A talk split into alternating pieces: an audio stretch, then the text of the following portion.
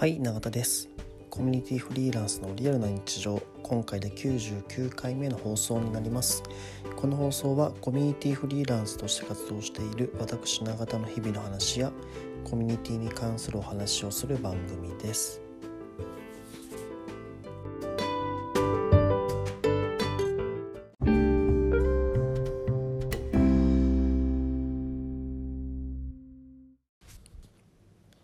はい、えー、今回ですね昨日やった、まあ、飲み会っていうか会についてちょっとお話ししていきたいなと思っております、えー、昨日ですねコミュニティの価値を上げる会という集まりがありました。でこの集まり何かっていうともしかしあのこれは話してないかな？でもえっとですねえー、っと簡単にお話しするとえー、まずここには4人僕を含めて4人います。でその4人が誰かっていうと、えー、エニカっていうカーシェアのサービスの、えー、マーケティング責任者っている宮本さん。でメルカリの、まあ、コミュニティチームを見ている、えー、上村さん。で和製サロンを一緒にコミュニティマネージャーっていう若月で僕という4人なんですね。でなぜこの4人が集まったかというとですねえー、実は半年前ぐらいに、えー、集まったのが一番初めてでしたで昨日が2回目だったんですけど、えー、そもそもこれが始まったのが僕がですね当時すごいそのコミュニティを価値をいかにじゃあ、えー、形として見せられるかっていうことをすごい考えてた時期だったんですね。でそのためにやはり数値化っていうところがすごい大事になってくんじゃないかっていうのが一つ当時は考えていて、まあ、それがですねじゃあ数値化をどうするかねって考え自分一人で考えてたんですけどやっぱ正直分からんと。僕はあんまりその能力がないのでだったらそのコミュニティっていう現場に身を置きつつなおかつ、えー、そういうロジカルな思考で物事を考えられる人を呼んで、まあ、そういったコミュニティの価値について話したりとか、まあ、実際に数値化を試みたりとか、まあ、文字通りコミュニティの価値をどうやって上がるのかっていうことを話したりとか、まあ、そういったところをですねやりたいなというふうに僕は当時思ったんですね。でそういう話を若月としていてですねじゃあ実際に集まろうよというふうな話になりまして誰がいいかなって考えた時にえー、その宮本さんと上村さんが適任じゃないかという話になって集まりました。で僕は全員もちろんつながっているんですけど僕以外多分全員つながってなかったはずなんですね。おそらくお互いの存在は認識しているが話したことありませんみたいな状態だったんですよ。なので僕、えー、その初めての集まりの時は僕はみんな初対面だったんだけどでもその割にはめちゃめちゃ盛り上がってえー、本当に23時間ぐらいずっとコミュニティの話をしている、えー、飲み会みたいなのをやりました。で、えー、昨日がその2回目の集まり、まあ、今はコロナという状況でオンラインで集まったわけですわけですが、まあ、何話したかというとですね、まあ、昨日のきっかけはもともとはツイッターでこの4人が絡んで久々集まろうよという話になって集まったんですね。で、まあ、じゃあこういうコロナの影響を受けてで皆さん半年ぶりに話すわけですから、えー、どういう感じなのみたいな話から始まっていきました。で結構皆さん割と、えー、いろんな変化がありつつも、えー、やっぱりキーワードとしてはオンラインっていうところは一つ話に上がりましたし、えまあ、なんかそういう企業内のコミュニティのなんだろうあり方みたいなところを聞いていくと、まあ、すごいその多種多様っていうか本当にこの企業企業に沿って、え変わっていく感じがすごい面白いなと思って僕は聞いてました。ま僕の場合は、えーと、フリーランスとしてやっていたりとか、えー、そのマーケティングという文脈であまりコミュニティを見ていなかったりするので、まあ、若干えー、彼らとは少し違った視点だったのかもしれないですけどでも、えー、そこも踏まえて、まあ、多角的にコンビニの価値なんだろうって考える時間はすごい面白いんですね。で昨日もそういう緊急報告から始まったのになんか気づけばですねどんな感じの話をしたかっていうと本当にこの途中話なんだっけなああいうコミュニティのお金の話とかもちょっとしましたね。コミュニティプール金がどうこうって話をしたりとか。えー、っとまでも最終的には人じなんか人にとってコミュニティの存在ってどういうものなのかみたいな話になってですね、えーまあ、そろそろ幸福度をもたらす存在ですよねみたいな話で盛り上がって。じゃあなんでこのなんでしょう。こういう東京とか都心の日本の都心ってそういうコミュニティがすごい薄いのかという話もすごいしていましたそれこそ海外と比例したりとか、えー、なぜちこういう 地方文化がこうなってるのかとか、まあ、そういったのをですねなんか歴史から紐解いていくみたいなのをなんかやってましたね。なんか本当僕も最近、えーまあ、古典ラジオっていうラジオを聞いてたりとかして、えー、何でしょうそう昔の話歴史の話ってすごい興味があって、まあ、そういうとこを見ていくとですねなんか本当にコミュニティの移り変わりがすごいわなんか分かってくるというか、まあ、その時代においてどういうコミュニティはどういう存在なのかとか、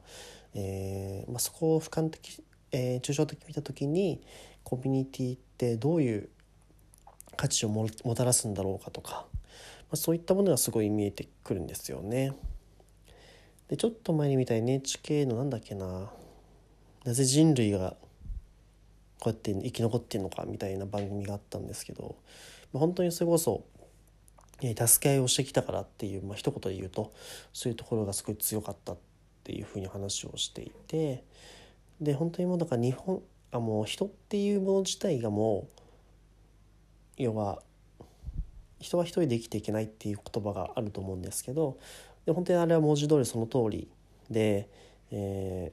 ー、集団生活とか社会的な生き物なので、まあ、それコミュニティがあって当たり前の生物なんですよね。でまあそういう時に、えーまあ、と言ってもコミュニティは幅広いのでじゃあその自分たちにとっていいコミュニティがどういうものなのかっていうことはしっかり考えていかなきゃいけないなと。でまたちょっと話はそれるんですけど昨日の夜そのやりましたみたいなツイートをした時に僕の友達えー、元海外に住んでた友達がいてで、まあ、海外のそのじ周りの環境と比較した時に、えー、なんか日本はすごいコミュニティ意識が強いっていう話をしてくれたんですよ。なんかでも海外はそういうコミュニティコミュニティの話をいちいちしなくて、えー、皆さんコミュニティ意識が強いかというとそんなことはないよねみたいな話をしていたんですね。でそれを聞いて思ったのが多分なんでしょう海外の方って地でやってると思うんですよねもうそれこそ、えー、コミュニケーションの取り方も多分全然違っていて、えー、例えばですねじゃあお店に入った時に「えーと、こんにちは」とか、えー「おはようございます」みたいなやつをするじゃないですか「ハロー」みたいな感じで。で海外だとそれ返ってこなかったら怪しい人って見られることってやっぱ全然あるですね僕も何カ国か行ったことあるんですけどやっぱそういう文化がすごい多くてで日本だとなんか言わないですよね。えー、なんでしょう。まあ、僕は言うなんだろうお店によって言う時言わない時なんかあったりしますけど、えー、やっぱどうしても峠だとすごい言いにくい雰囲気がなんかあるなとか逆に僕結構地元のちっちゃいお店だったら普通にむしろ言いたくなっちゃうタイプなんですけどそういうのも日本ってあまり浸透していないじゃないですか。えー、別に挨拶いらっしゃいませ」とか「こんにちは」って言われても返さないのが当たり前みたいな雰囲気ありますし。でもと限らず逆なんですよね。もう普通にやってる。だからそういうのを普通に、えー、些細なコミュニケーションを取る文化があるのでわざわざコミュニティで意識しなくてもコミュニティは形成されているんですね。で、まあ、コミュニティは関係性か関係性が構築されていると。で日本だとやっぱそれを意識しないとできないから、えー、やっぱ意識せざるを得ないんですよね。まあ、で足りないもんっていうの分かってるし、えー、それこそ村社会っていう話村社会のいいところもすらもなくなっている今のこの東京のコミュニティ事情だと、まあ、どうしても物足りなさを感じた人がやっぱたくさんいると思うんですよね。まあ、その時にやっぱ人のつながり大事だよねとかコミュニティ大事だよねって話はすごい上がってくる中じゃあそれをどうするかってことを考えているのは日本人なんで字でできないんですよねそういうコミュニケーションが。じゃあねこれ字ができ字でできないのかっていうのを昨日ちょっとちらっとお話をしたんですがちょっとちゃんと覚えてないのでまた今度しっかり整理してまとめてみたいと思います。はいこんな感じで今日は昨日話した内容をざっくりと振り返ってみました。